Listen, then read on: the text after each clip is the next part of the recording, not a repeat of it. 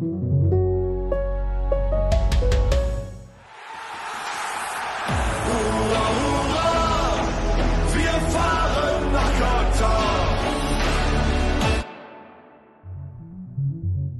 Noch sechsmal schlafen und dann ist es soweit. Am kommenden Sonntag ist Anpfiff. Die Fußball-WM 2022 beginnt, wir haben es gerade gehört, hurra, hurra, in Katar. Und genau hier liegt für viele Menschen ein großes Problem. Die Doppelvergabe der Weltmeisterschaften 2018 an Russland und eben 22 an Katar gilt als Sündenfall des internationalen Fußballs. Neben dem Korruptionssumpf bei der FIFA ist damit auch die Menschenrechtslage in Katar in den Fokus gerückt.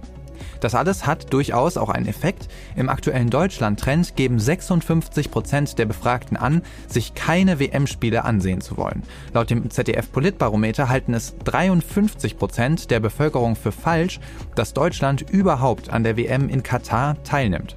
Trotz dieser Empörung sollten wir uns aber auch nichts vormachen. Katar spielt eine wichtige Rolle in einer instabilen Region und das Land verfügt über immerhin 12,5 Prozent aller bekannten Gasvorkommen auf der Erde. Zusammengenommen also eine sehr spannende Situation, die ich heute näher besprechen will, mit einer ganzen Reihe toller Gäste. Zuerst spreche ich mit Christoph Becker, mein Kollege aus der Sportredaktion. Anschließend unterhalte ich mich mit Sebastian Sons. Er ist Experte für die Monarchien am Golf und hat gerade ein Buch über die WM in Katar geschrieben. Dann hören wir von Dario Minden. Er ist Fanaktivist und sitzt unter anderem im Vorstand der Fanabteilung von Eintracht Frankfurt. Und zu guter Letzt spreche ich auch noch mit Luise Amtsberg. Sie ist grüne Bundestagsabgeordnete und Menschenrechtsbeauftragte der deutschen Bundesregierung. Ein volles Programm also heute im FAZ-Podcast für Deutschland am 14. November 2022. Mitgeholfen haben Michael Teil und Kati Schneider. Mein Name ist Felix Hoffmann und ich freue mich sehr, dass Sie heute mit dabei sind. Christoph Becker ist mir jetzt zugeschaltet, mein Kollege aus der Sportredaktion. Hallo Christoph. Hallo Felix. So, ich zitiere mal den WM-Song des Jahrhundertpoeten Oliver Pocher weiter. Der dichtet nämlich folgendes. Die FIFA brauchte ganz viel Geld und Menschenrechte null Problemo. Wie sieht's aus, Christoph? Hat Herr Pocher da die Situation nicht eigentlich sehr gut auf den Punkt gebracht? Äh, das ist, das ist jetzt eine steile These, dass das sehr gut auf den Punkt gebracht ist. Aber was man sicherlich sagen kann, ist, dass eine Fußball-WM der FIFA immer viel Geld in die Kassen spült und sie damit quasi ihr Geschäft betreibt und äh, was die Vergabe an Katar wiederum angeht, dann äh, und man, wenn man da über äh, mögliche Korruption redet, dann ist, ist es ja eher nicht die FIFA als Organisation, sondern dann sind es eher einzelne äh, FIFA-Funktionäre, denen man da ähm, Bestech Bestechlichkeit unterstellen müsste oder finanzielle Interessen unterstellen müsste. Also insofern ist es doch vielleicht ein bisschen zu simpel. Menschenrechte mhm. null Problemo.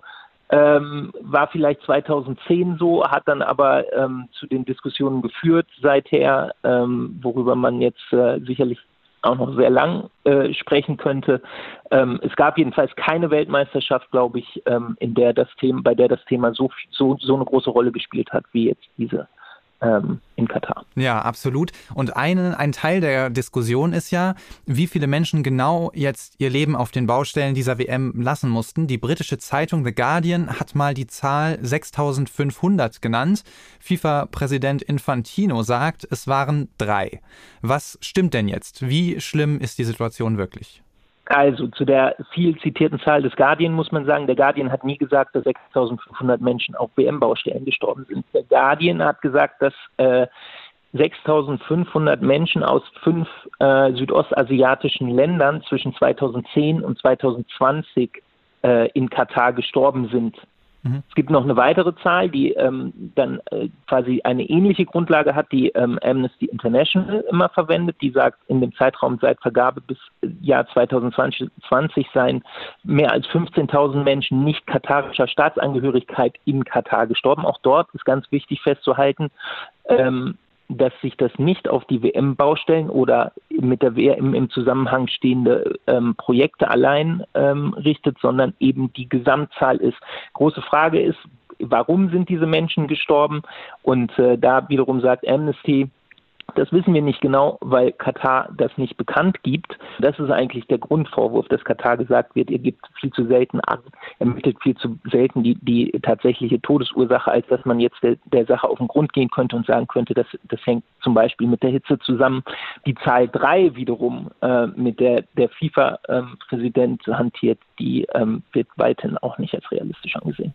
Mhm, alles klar, also doch noch eine unklare Situation. Absolut am, unklar. Am ja. Sonntag geht's ja jetzt los. Finale ist dann am 18. Dezember. Du wirst in der Sportredaktion hier in Frankfurt natürlich auch über die WM berichten. Wird für dich denn der Fußball im Mittelpunkt stehen oder wird es eher um die politische Situation gehen? Was glaubst du? Hm, ich glaube, es wird bei dieser Weltmeisterschaft jetzt äh, mehr als je zuvor kein Entweder-Oder sein. Also so kann ich auch für mich und glaube ich kann ich auch für unsere ähm, Redaktion sagen, dass äh, das eine das andere nicht ausschließt. Sobald dieses Turnier beginnt, wird es natürlich Spielberichte geben. Es wird natürlich darüber berichtet werden, wo Favoriten straucheln oder siegen, es Überraschungen gibt, etc. etc. Aber ich glaube, grundsätzlich kann man sagen, dass, ähm, dass dieses ambitionierte Unterfangen von Katar, das sich ja ähm, quasi als großer Player auch in der Sportwelt als unverzichtbarer Player präsentieren wollte, insoweit ja doch für sehr viele äh, negative Schlagzeilen gesorgt hat, als dass es äh, selten mit so viel Kritik in ein Turnier hineinging und ich glaube auch nicht, dass das dann mit dem, mit dem ersten Spiel abreißen wird. Alles klar. Vielen Dank, lieber Christoph. Sportereignisse sind ja immer auch politisch und bei dieser WM gilt das wahrscheinlich ganz besonders. Und genau darüber möchte ich jetzt auch mit meinem nächsten Gesprächspartner sprechen. Ich bin jetzt verbunden mit Sebastian Sons. Er ist Experte für die Monarchien am Golf und er ist Wissenschaftler am Capo-Institut in Bonn. Er hat außerdem ein Buch über die WM in Katar geschrieben. Menschenrechte sind nicht käuflich, heißt das. Herzlich willkommen, Herr Sons. Freut mich sehr, Herr Hoffmann. Ja, Herr Sons, Menschenrechte sind nicht käuflich, aber wer zahlt denn jetzt den Preis für diese WM in der Wüste? Den Preis für die WM zahlen auch die gestorbenen Arbeitsmigrantinnen auf den WM-Baustellen, aber darüber hinaus. In gewisser Art und Weise zahlen den Preis auch wir alle. Und ich glaube, dass viele Fußballfans die Weltmeisterschaft in Katar jetzt als den negativen Höhepunkt einer Entwicklung sehen, die sich in den letzten Jahren einfach im Fußball entwickelt hat. Es geht um Korruption, es geht um Missmanagement, es geht um reiche, weiße Männer, oftmals weiße Männer, die viel Geld verdienen. Ähm, und Katar steht dafür in gewisser Art und Weise als Negativhöhepunkt. Nichtsdestotrotz muss man sagen, dass ähm, die Diskussion um die WM in Katar zwar zu Recht sehr kritisch geführt wird, aber an, an der einen oder anderen Stelle mir auch ein wenig zu einseitig und zu undifferenziert ist. Okay, wir geben uns Mühe, heute beide Seiten zu beleuchten. Fangen wir mal mit der einen an. Sie haben die Gastarbeiter schon erwähnt. Fast 80 Prozent der Bevölkerung in Katar sind ja nicht in dem Emirat selbst geboren. Die allermeisten der Menschen kommen aus Südostasien. Sie kommen, um Geld zu verdienen und weil es in ihren Heimatländern eben kaum Perspektiven gibt. Und im Zusammenhang mit der WM hat es ja viel Kritik an der prekären Situation dieser Menschen gegeben, an der Menschenrechtslage in Katar. Was waren denn da die Hauptkritikpunkte? Die Hauptkritikpunkte sind vor allen Dingen eine systemische, strukturelle Ausbeutung der Arbeitsmigrantinnen. Diese systemische Ausbeutung ist äh, dadurch geprägt, dass Arbeitsmigrantinnen in einem extremen Abhängigkeitsverhältnis von ihrem sogenannten Bürgen stehen. Und dieser Bürger ist in der Regel katarischer Staatsangehöriger äh, und kann zum Beispiel, konnte lange Jahre den seinen Angestellten ähm, die Pässe wegnehmen, konnte darüber bestimmen, wann sie frei haben, wie lange sie frei haben, wann sie in den Urlaub fahren dürfen, beziehungsweise ihre Familien zu Hause besuchen dürfen. Ähm, es kommt zu Lohndiebstahl. Oftmals leben die Menschen tatsächlich in katastrophalen hygienischen Rahmenbedingungen, in sehr, sehr eng zusammengefercht in Containern. Ähm, und, und diese ganzen Probleme, die wurden kritisiert. Selbstverständlich wurde auch kritisiert, dass Menschen ums Leben gekommen sind auf den WM-Baustellen, aber vor allen Dingen eben auch auf Baustellen, die zum Beispiel die Metro gebaut haben oder wo die Metro entstanden ist, ähm, Straßen, die gebaut wurden. Also Baustellen, die im Zuge der WM ähm, in Katar existiert haben, aber nicht direkt der WM-Infrastruktur zuzuordnen sind. Und ich glaube, man kann es relativ kurz machen. Die Situation der Arbeitsmigrantinnen in Katar, der Niedriglohnarbeiter, ist sehr problematisch Sie hat sich in den letzten Jahren auch aufgrund des internationalen Drucks verbessert. Dieser Druck hat dazu geführt, dass Katar bestimmte Reformen eingeführt hat. Nur die Umsetzung ist weiterhin das Problem. Ja, super. Genau das wäre meine nächste Frage gewesen. Welche Verbesserungen gab es denn? Also Sie haben die Reform schon äh, angesprochen. Soweit ich weiß, wurde auch dieses Kafala-System, also dieses leibeigenen System, ähm, abgeschafft. Ist das so? Also äh, gab es da wirklich Reformen? Hat sich da wirklich was verbessert? Die Verbesserungen liegen vor allen Dingen im rechtlichen Bereich. Ähm, also Katar hat zum Beispiel einen besseren Hitzeschutz eingeführt, hat den Mindestlohn erhöht, hat äh, der internationalen Arbeitsorganisation ILO 2018 erlaubt, ein Büro in Katar zu eröffnen, das erste in der Golfregion, ähm, hat äh, tatsächlich auch die Möglichkeiten erleichtert für Arbeitsmigrantinnen, den Arbeitgeber zu wechseln und so weiter und so fort. Also da, da ist schon eine ganze, ganze Reihe von rechtlichen Verbesserungen zutage getreten und das wird auch von Menschenrechtsorganisationen akzeptiert und anerkannt. Gerade auch im regionalen Vergleich äh, hat da Katar schon eine gewisse Vorreiterrolle übernommen. Aber, und dieses Aber muss man tatsächlich ganz groß schreiben, äh, Papier ist geduldig, die rechtlichen Rahmenbedingungen sind das eine. Wenn sie nicht umgesetzt werden oder nur unzureichend umgesetzt werden, dann haben wir hier ein großes Problem und das ist eben die andere Seite der Medaille. Die großen Probleme liegen eben außerhalb der Stadien, vor allen Dingen im häuslichen Bereich. Also Hausangestellte, das sind gerade Frauen, sind immer noch eben äh, struktureller Ausbeutung unterworfen. Und das liegt vor allen Dingen daran, dass wir es hier mit einer kriminellen Lobby zu tun haben, die von der Ausbeutung der Arbeitsmigrantinnen profitiert. Trotzdem gab es ja diese Verbesserungen, die Sie auch angesprochen haben.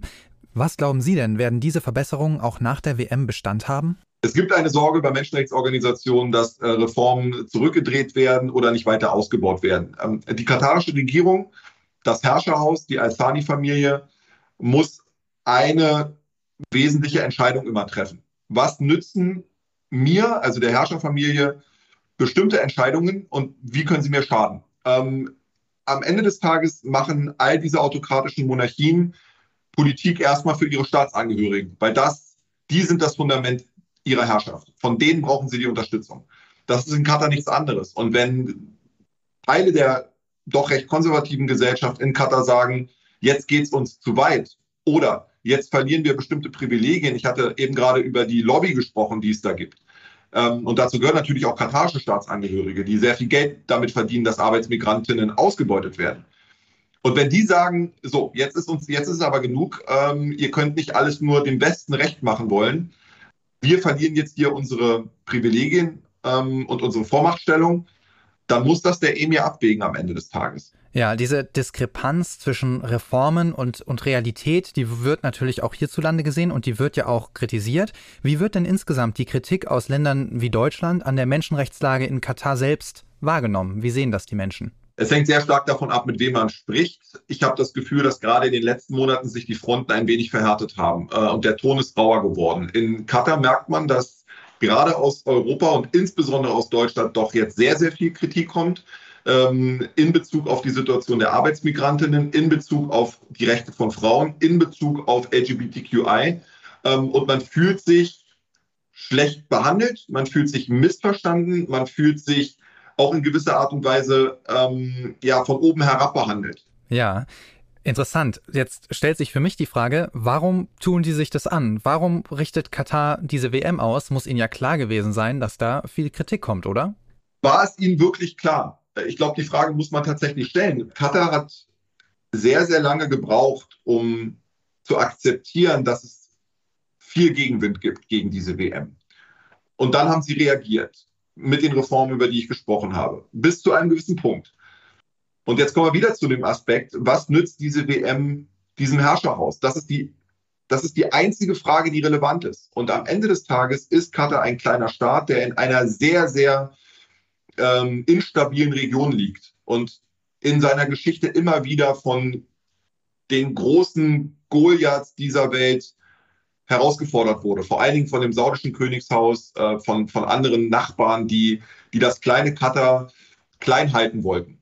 Und da ist eine WM einfach ein Schutzpanzer, ein, ein Schutzschild, der ist einem, mit dem es einem gelingt, größer zu sein, als man ist und sich quasi unangreifbar zu machen.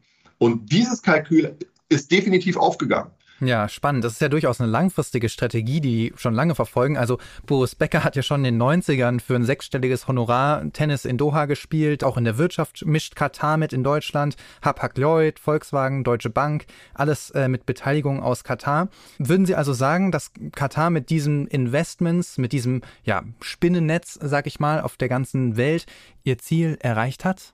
Da muss man eigentlich nur ein paar Jahre zurückgehen, um die Frage mit Ja zu beantworten. Wir hatten im Juni 2017 die Situation, dass quasi über Nacht äh, Saudi-Arabien, die Vereinigten Arabischen Emirate, Bahrain und Ägypten von heute auf morgen eine Seeland- und Luftblockade gegen Katar eingerichtet haben und Katar isolieren wollten. Und was ist passiert? Am Ende des Tages wurde im Januar 2021 diese Krise gelöst, weil die Blockadestaaten ihre Ziele nicht erreichen konnten. Und das lag auch daran, weil Katar einfach too big to fail war. Und man in der Welt ähm, Katar zwar viel vorgeworfen hat, aber es am Ende doch zu wichtig ist. Man darf nicht vergessen, Katar ist nicht nur Ausrichter der Weltmeisterschaft, sondern dort befindet sich auch die wichtigste, äh, der wichtigste Militärstützpunkt der USA.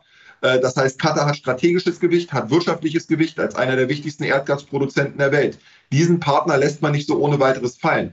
Und die WM hat dazu beigetragen, der, die Sportpolitik, Sie hatten es richtig angesprochen, äh, ist nichts Neues im strategischen Kalkül Katars. Und diese Sportpolitik hat eben auch dazu beigetragen am Ende, dass Katar als Gewinner aus dieser Krise hervorgegangen ist.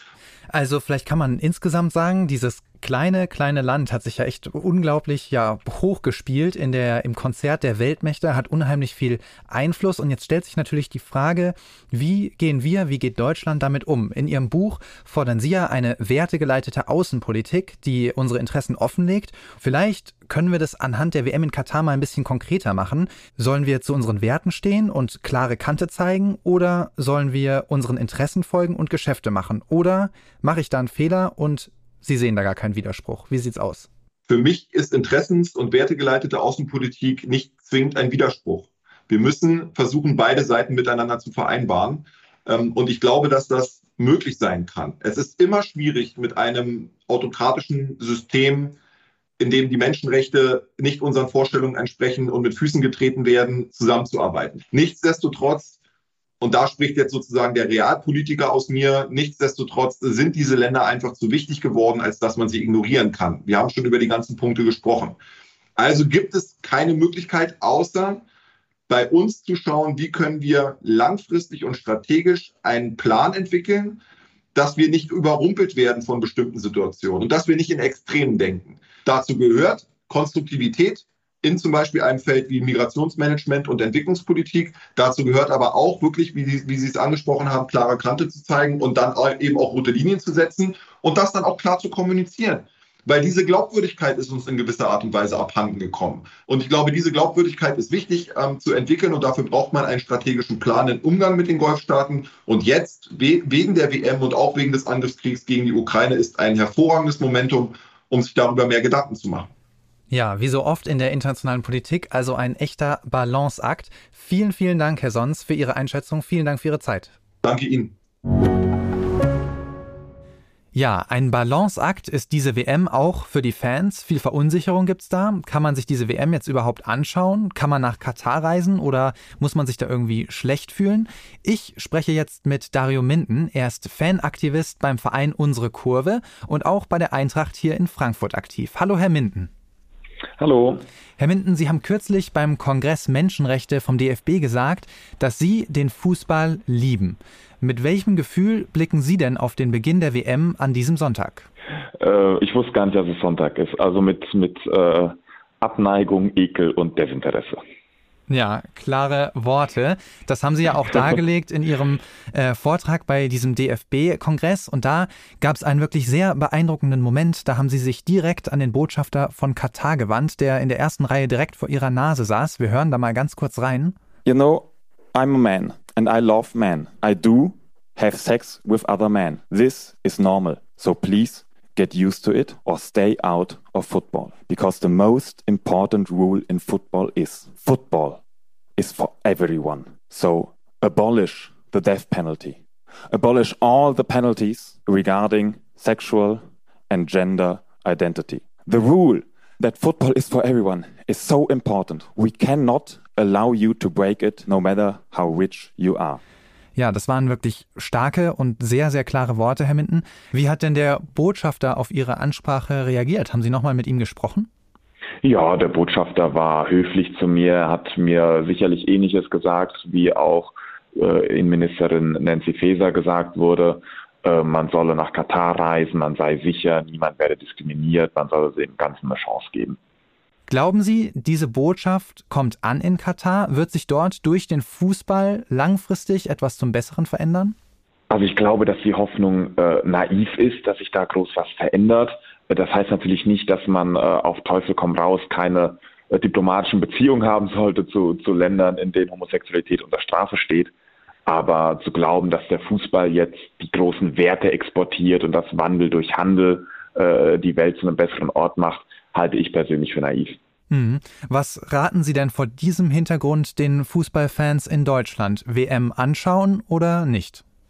Ich halte es für eine persönliche Entscheidung. Ich glaube nicht, dass es irgendeinen Unterschied macht, ähm, diese kleinen äh, Konsumentscheidungen, die getroffen werden. Ich bin sehr froh, dass es in Bundesliga-Stadien äh, ganz klaren Protest gab, dass wirklich die Fans in Deutschland gezeigt haben, äh, wir sind keine abgestumpfte Konsumentenmasse, die den Fußball konsumiert, äh, egal wie, äh, wie blutig er geworden ist.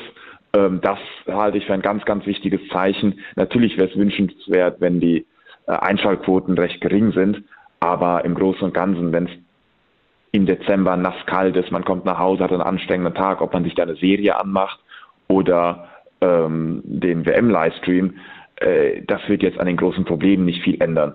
Äh, ich persönlich habe einfach keinen Bock und, und werde es mir nicht anschauen. Aber das heißt jetzt nicht, dass alle unbedingt zwanghaft äh, nicht schauen dürfen. Ja, jetzt ist äh, Fußball im Fernsehen schauen die eine Sache. Die andere Sache ist es ja nochmal nach Katar zu reisen. Da trägt man dann ja sein Geld hin. Man lässt sich so ein bisschen auch vor den Karren spannen im Zweifel als äh, Fan, der da im Stadion jubelt. Wie stehen Sie denn dazu? Sollte man nach Katar reisen oder sollte man das bei dieser WM lieber unterlassen? Ja, es, es gibt Fans der deutschen Nationalmannschaft, die, die waren schon bei allen Turnieren, die wollen sich auch das nicht nehmen lassen. Äh, mein Ding ist es persönlich nicht. Ich will mich aber auch nicht hinstellen und sagen, äh, ihr seid böse, ihr seid schuld. Ähm, ich würde mir wünschen, dass so wenig wie möglich hinfahren, aber die, die Schuldigen sind, sind nicht die, die Fans, die das Endprodukt dann äh, annehmen, sondern äh, diejenigen, die es verbockt haben, sind, sind die FIFA äh, als Teil der FIFA sicherlich auch der DFB ähm, und, und Länder wie Katar und, und, und große Konzerne, die, die im Fußball ihre Spielwiese sehen.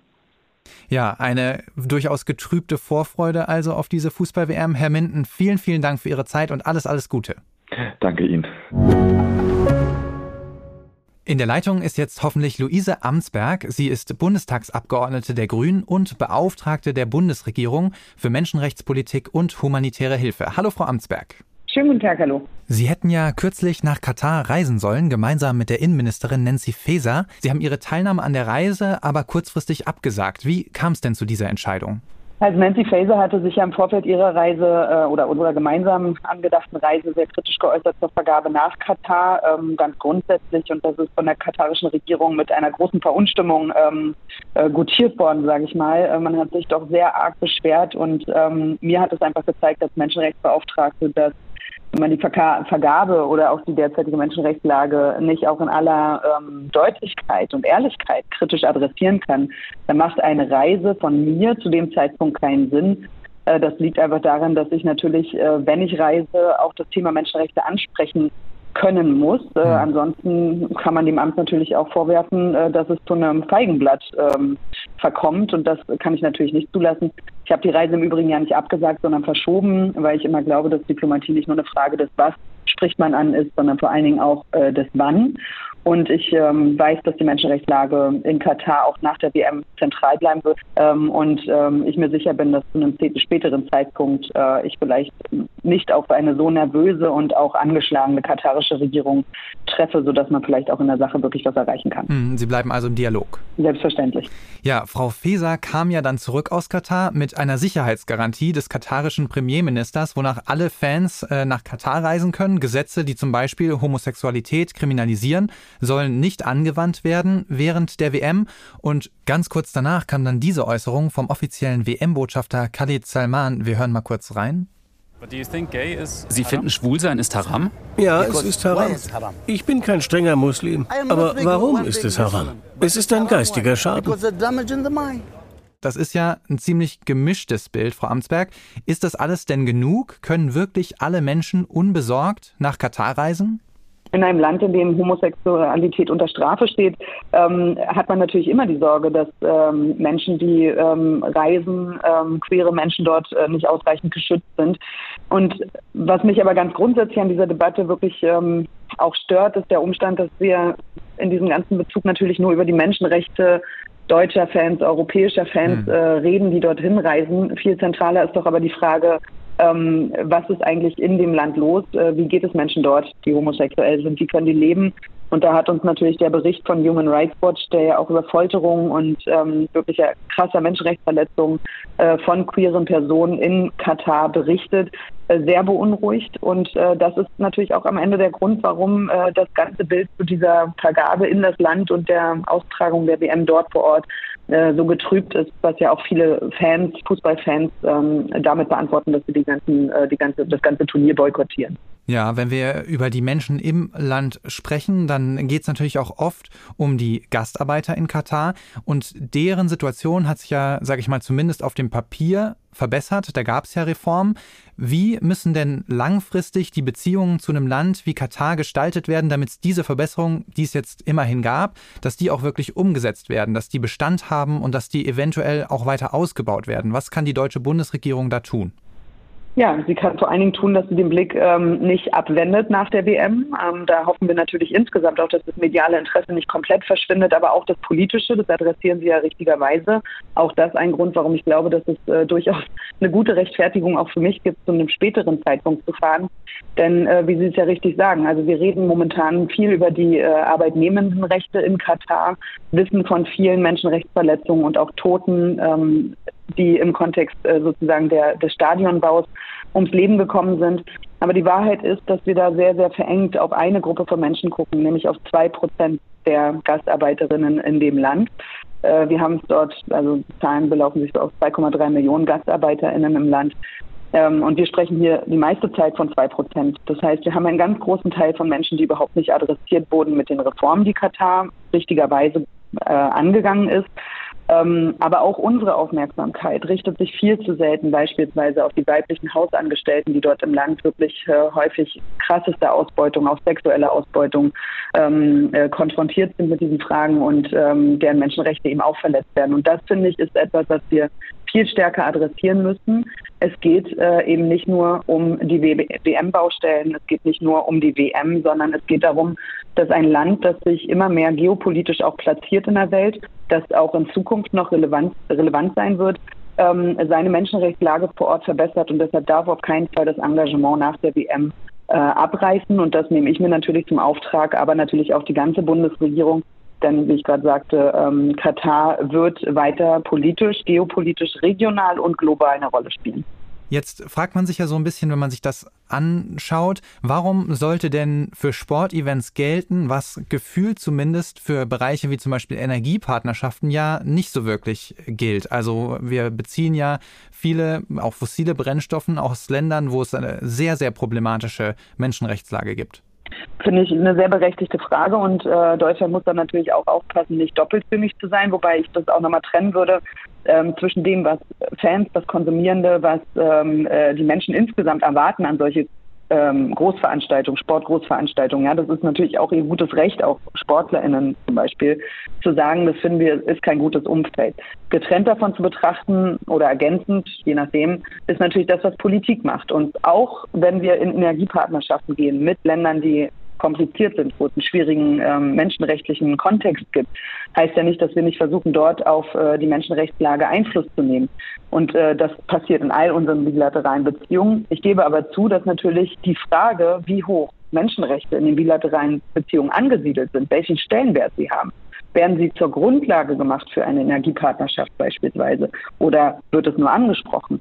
Das ist in der Tat etwas, da muss sich die Bundesregierung kritisch äh, reflektieren lassen, in jedem Einzelfall. Da ist ja auch nicht jedes Land gleich zu behandeln, beziehungsweise äh, gibt nicht überall die gleiche Gemengelage. Ähm, aber diese Fragen nach, also äh, nach dem Stellenwert der Menschenrechte, die zu stellen in solchen Partnerschaften, ist genauso wichtig wie im Kontext Sport. Und ich mache mich als Menschenrechtsbeauftragte natürlich dafür stark, äh, es liegt im Namen, äh, dass die Menschenrechte eben zur Grundlage solcher Partnerschaften gemacht werden. Nicht nur mit Ländern, in denen alles gut ist, aber das auch zu nutzen, um darauf Einfluss zu nehmen, dass sich die Lage verbessert. Weil dann ist es tatsächlich eine äh, gewinnende Situation für beide Seiten und so muss in meinen Augen müssen bilaterale Beziehungen im Kontext dieser Zeit unbedingt ja, gemacht werden. Ja, interessant. Mein vorheriger Gesprächspartner Sebastian Sons, der hat für eine Politik plädiert, die unsere Interessen und unsere Werte miteinander verbindet. Ich habe das Gefühl, das ist ja auch ungefähr das, was Sie gerade fordern. Aber wie schaffen wir denn diesen Balanceakt zwischen dem Anspruch an eine wertegeleitete Außenpolitik einerseits und andererseits eben den Zwängen und Notwendigkeiten, die es ja nun mal einfach gibt, also Energiepartnerschaften, Zusammenarbeit im Sicherheitsbereich, in der Klimapolitik. Wie kann das gehen? Naja, man muss sich, glaube ich, im Vorfeld, und deshalb kann man es eben nicht für jedes Land gleich beantworten, äh, klar machen, was ist das Interesse des Gegenübers. Ja, ähm, und was ist das eigene Interesse? Und das eigene Interesse, und das ist eben der Punkt, also unser Interesse ist auch die Verbesserung, das sagt wertegeleitete Außenpolitik, die Verbesserung der Menschenrechtslage vor Ort. Also wir haben es hier nicht mit einem ähm, wir wollen nur wirtschaftlich profitieren, wenn wir mit Ländern kooperieren. Wir sind auch aktiv in Ländern, wo es überhaupt keine oder kein Interesse oder keine Grundlage für eine wirtschaftliche Zusammenarbeit gibt und trotzdem äh, leisten wir humanitäre Hilfe und versuchen die Menschenrechtsarbeit vor Ort zu verbessern. Also die Frage lässt sich nicht pauschal beantworten, aber ähm, es muss überhaupt nicht in einem, in einem Gegensatz stehen, denn eine wertegeleitete Außenpolitik ist ebenfalls deutsches Interesse, genauso wie natürlich die Energiesicherheit in diesem Land. Und das eben zusammenzudenken, die Menschenrechte zur Grundlage der Gespräche auch zu machen, sie nicht unter Top 18 bei Regierungskonsultationen mit zu erwähnen, sondern zu sagen, wenn wir zusammenarbeiten, dann wollen wir sehen, dass im Menschenrechtsbereich sich etwas verändert. Und dann äh, sozusagen in eine wirtschaftliche Kooperation zu gehen, das halte ich für einen gangbaren Weg. Was nicht passieren darf, ist, dass man, ähm, dass man das eben ganz außen vor lässt weil das in der Tat in der ähm, äh, wertegeleiteten Außenpolitik ähm, widersprechen würde. Alles klar, wir bleiben also weiter im Gespräch und wir schauen weiter ganz genau hin. Frau Amtsberg, vielen, vielen Dank für Ihre Zeit. Sehr gerne. Ja, das war's für heute mit dem FAZ-Podcast für Deutschland. Morgen begrüßt Sie hier mein Kollege Andreas Krobock und der kümmert sich nochmal für all die Fußballfans unter Ihnen um den sportlichen Teil der WM. Denn das darf man bei all den Diskussionen um Menschenrechte auch nicht vergessen. Eigentlich geht's bei der ganzen Sache ja um den Fußball. Oder sollte es zumindest. Vielen Dank, dass Sie heute mit dabei waren. Bis zum nächsten Mal.